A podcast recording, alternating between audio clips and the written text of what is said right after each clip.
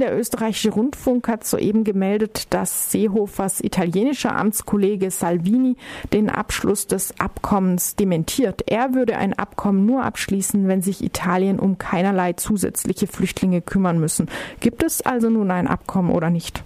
Das wissen wir nicht. Dieses Abkommen wird ja nicht veröffentlicht.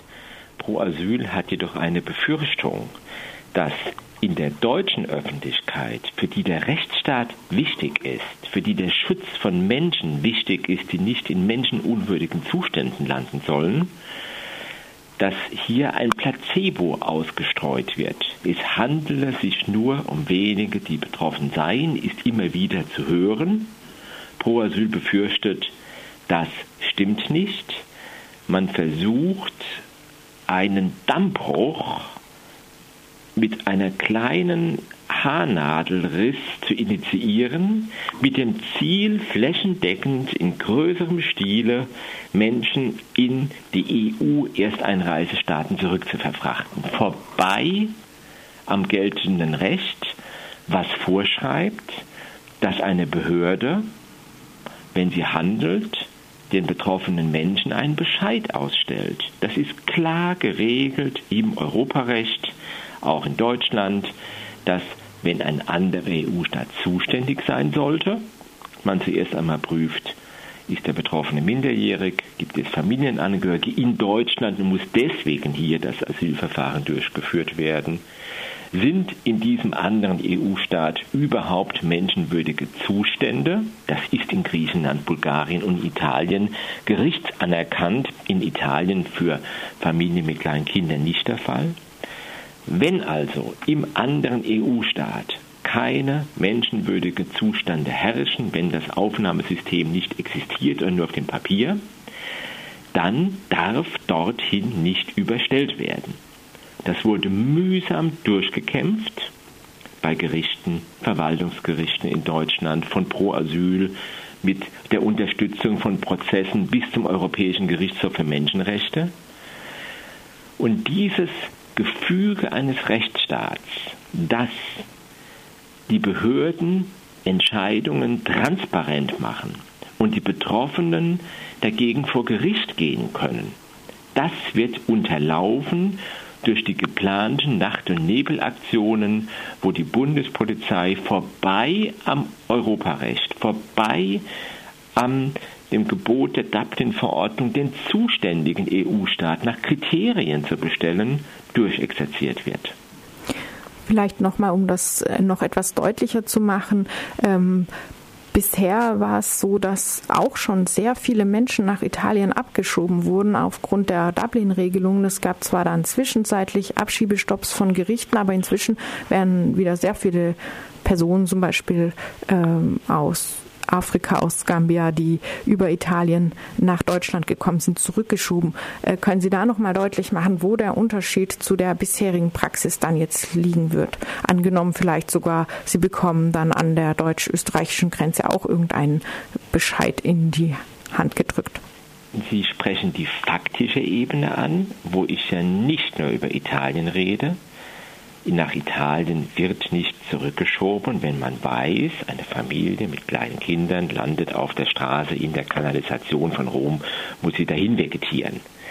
Wir wissen, dass Gerichte stoppen Überstellungen nach Griechenland, weil dort kein Aufnahmesystem, was den Menschen eine Perspektive eröffnet, gegeben ist. Und wir wissen auch, dass Ungarn zum Beispiel EU-Recht missachtet, systematisch.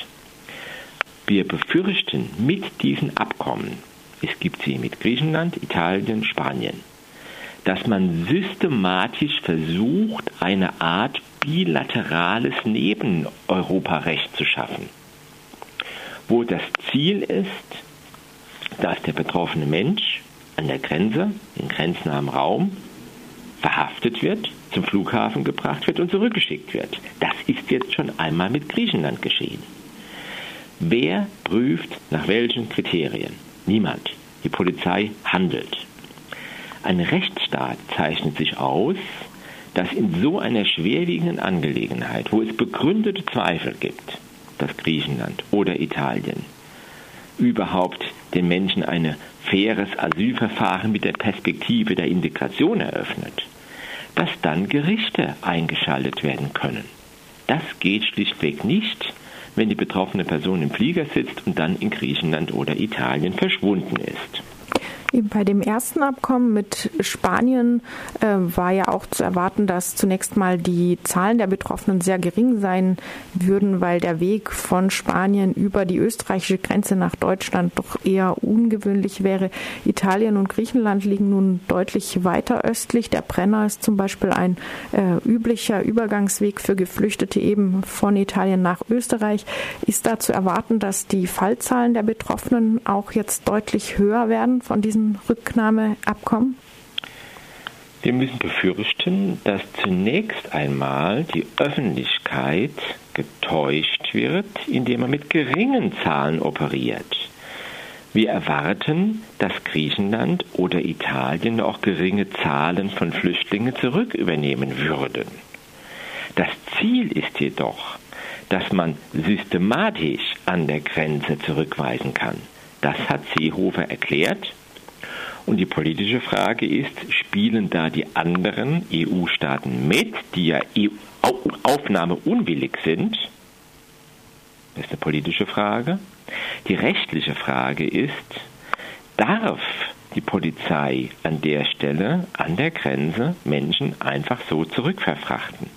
Das ist Unrecht, weil nach dem geltenden Recht muss ein Asylsuchender, der deutschen Boden betritt, an der Grenze Asyl beantragt, einem förmlichen, rechtsförmigen Verfahren ähm, die Möglichkeit haben, es zu führen. Das ist nicht mehr der Fall. Mhm. Wenn es nun über diese Abkommen, um diese Abkommen geht, dann klingt es fast so, als würde auch Pro Asyl den bisherigen Stand äh, verteidigen. Das wäre die Dublin-Regelung. Ist das so? Möchte Pro Asyl bei der beim bisherigen Dublin-System bleiben? Nein, das bisherige Dublin-System verlagert einseitig die, die Flüchtlingsaufnahme auf die Anrainerstaaten. Das Dublin-System ist gescheitert, das hat die Bundeskanzlerin formuliert. Was das Dublin-System bedeutet, sehen wir auf den griechischen Inseln, wo Tausende festsitzen, dahin vegetieren, in menschenunwürdigen Zuständen sind. In solchen Hotspots wie sie beschönigend genannt werden, gibt es keinen Rechtsstaat. Wir möchten, dass Asylsuchende, die Europas Boden betreten, den Zugang zu einem Asylrecht haben. Das bedeutet keine Abschiebung in die Türkei, keine Zurückschiebung von wem auch immer nach Libyen, damit meine ich, dass das Handeln Italiens, der Deutschen, die die libysche Küstenwache aufrüsten, ausbilden und veranlassen, dass Menschen auf dem Meer aufgegriffen zurückgeschleppt werden, aufhören muss. Und wir möchten, dass dann, wenn an der Grenze Asylanträge gestellt werden, dass Flüchtlinge nicht einfach zwangsweise irgendwo hin verfrachtet werden wo sie überhaupt keine Chance haben, eine Perspektive auf Schutz, auf ein Leben in Würde zu haben. Das ist nur im Moment sehr weit weg von der Realität. Deswegen ist die Realität die, dass wir als Pro Asyl, und es ist bedauerlich, dass dies nicht Rechtsstaatsparteien in Deutschland, die CDU auch, die SPD, die FDP und andere, die Grünen, lautstark gegen diese Abkommen protestieren. Denn sie unterminieren einen Grundgedanken eines Rechtsstaats, dass das Handeln von Behörden durch Gerichte kontrolliert werden kann. Hm. Es ist erstaunlich und bedauerlich, dass nur Pro Asyl im Moment die Fahne des Rechtsstaats hochhält und das beunruhigt mich persönlich noch viel mehr, dass auf einmal wir diejenigen sind, die die Mindest, Mindest, Mindeststandards einhalten und einfordern müssen, die in der Dublin-Verordnung, die wir politisch kritisieren, garantiert sind. Dublin sieht nämlich auch vor, ein EU-Staat ist zuständig und führt ein Asylverfahren durch. Die Realität wird sein, Deutschland schiebt ab, und in den anderen EU-Staaten, gerade an der Grenze, versucht man mit jedem Mittel, sich der Flüchtlinge zu entledigen, ohne dass man geschaut hat, wird da jemand etwa in eine unmenschliche, erniedrigende Behandlung in die Folter abgeschoben. Und das verbietet die Europäische Menschenrechtskonvention. Im, bei dem Abkommen mit Spanien soll es von Seiten Spaniens keine Forderung nach Gegenleistung gegeben haben oder keine Gegenleistung für Spanien. Das heißt in dieser Sprache immer, äh, es gibt keine ähm, um umgekehrte Überstellung von Spanien nach äh, Deutschland. Aber im Fall von Griechenland und Italien soll das anders sein. Die griechische Regierung fordert als Gegenleistung, dass Deutschland die Familienzusammenführung von Familien, die zwischen Deutschland und Griechenland getrennt sind, nach Deutschland ähm, beschleunigt und die italienische Regierung, wie nun auch äh, es im Endeffekt aus gehen mag, äh, fordert, dass Deutschland für jede zurückgeschobene Person einen aus Seenot geretteten Menschen wiederum aufnimmt. Also Salvinis Forderung, keine zusätzlichen Flüchtlinge nach Italien äh, kommen zu lassen. Helfen Seehofers Deals damit nicht unterm Strich auch vielen geflüchteten Menschen? Nee, also tut mir leid. Seehofer will wie Salvini, wie andere Europas Grenzen dicht machen und seine Zurückweisung an der deutschen Grenze verschärft ja systematisch die Situation etwa in Griechenland oder Italien und zu den beiden Ländern einmal getrennt. Griechenland ist finanziell erpressbar. Ist erpressbar im Hinblick auf die Schuldenkrise. Welche Deals hier im Hintergrund gelaufen sind, wissen wir nicht. Dass aber Griechenland als Gegenleistung, dass man Flüchtlinge aus Deutschland zurücknimmt, in die Waagschale wirft, dass Menschen ausreisen dürfen, die einen Rechtsanspruch auf Einreise nach Deutschland haben, das ist schon ein unerhörter Vorgang und er zeigt, wie verzweifelt die Lage in Griechenland ist. Sowohl die Lage der Flüchtlinge als auch die Lage dieser Regierung. Wenn Tausende von Flüchtlingen dahin vegetieren, auf der Straße schlafen, sich auch notgedrungen durch Raub über Wasser halten, Taschendiebstähle, das nimmt alles zu. Wir erleben dies, und das darf man an der Stelle, kann man es klar formulieren, eine Folge, wenn ein Staat Slums zulässt, konstruiert. Präziser, wenn die Europäische Union Slums errichten lässt. Und damit meine ich zum Beispiel ganz konkret das Lager Moria in Lesbos, auf der Insel Lesbos, vor den Toren der Stadt. 30.000 Menschen leben in dieser Stadt, 10.000 kampieren in selbst zusammengezimmerten Zelten vor der Stadt. Ohne ausreichendes Essen, Trinken und geschweige denn von einem Zugang zu einem Asylverfahren. Da darf sich niemand wundern, dass dann Gewalt eskaliert zwischen den Flüchtlingen untereinander, dass der Rassismus wächst, und dass an der Stelle auch Kriminalität unter Flüchtlingen als Beschaffungskriminalität, als Ausbruch der Verzweiflung Zuwachs nehmen wird.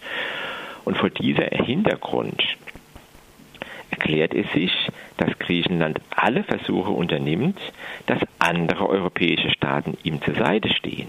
Nur die angesprochenen Familien, wo Angehörige in Deutschland sind, andere in Griechenland sind, haben einen Rechtsanspruch auf Einreise nach Deutschland und den unterminiert das Innenministerium, zögert ihn hinaus mit allen Tricks, ohne dass sich hier irgendjemand aufregt. Das geltendes Recht, das Recht als Familie zusammenzukommen im Rahmen der Dublin-Verordnung unterlaufen wird.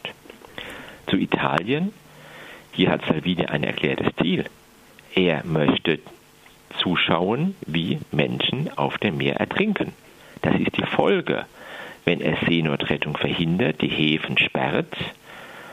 Und der Deal, dass Deutschland einige aus Seenot Gerettete aufnimmt und im Gegenzug ein paar zurückschickt, das ist das Aufrechnen des Rechts auf Leben, das Recht aus dem Wasser gezogen werden, wenn man ertrinkt, gegen das Recht von Menschen, die Asyl suchen, die Schutz suchen, die den Zugang zu einem rechtsförmigen Verfahren haben müssen. Und das ist an der Stelle eine erschütternde äh, politische Entwicklung, dass Not, Hilfsbedürftigkeit, Rechte, elementare Grundrechte gegeneinander verrechnet werden. Rechte sind nicht kontingentierbar, sie sind nicht zählbar. Hier zählt jeder Mensch, egal warum er geflohen ist und im Mittelmeer am Ertrinken ist, hat ein Recht, dass er gerettet wird. Und genauso hat der in Bayern ankommende Asylsuchende ein Recht, dass die Behörden prüfen, ist Deutschland zuständig? Kann man ihn überhaupt abschieben in den anderen EU-Staat? Und wenn der Flüchtling sagt, nein, das geht nicht, dann zeichnet es ein Rechtsstaat aus, dass der Mensch einen Anwalt engagieren kann, dass Ehrenamtliche unterstützen können, dass wir Anwälte äh, unterstützen können und dann Gerichte entscheiden. Das alles wird unterlaufen und von daher geht es im Moment um mehr als um ein Asylrecht. Es geht um die fundamentale Frage, gilt in Europa noch das Recht auf Leben? Stichwort Seenotrettung, die verhindert wird. Gilt noch das Recht auf Schutz vor Zurückweisung in die Folter, in erniedrigende Umstände? Das ist der Fall, wenn man nach Libyen zurückschleppen lässt.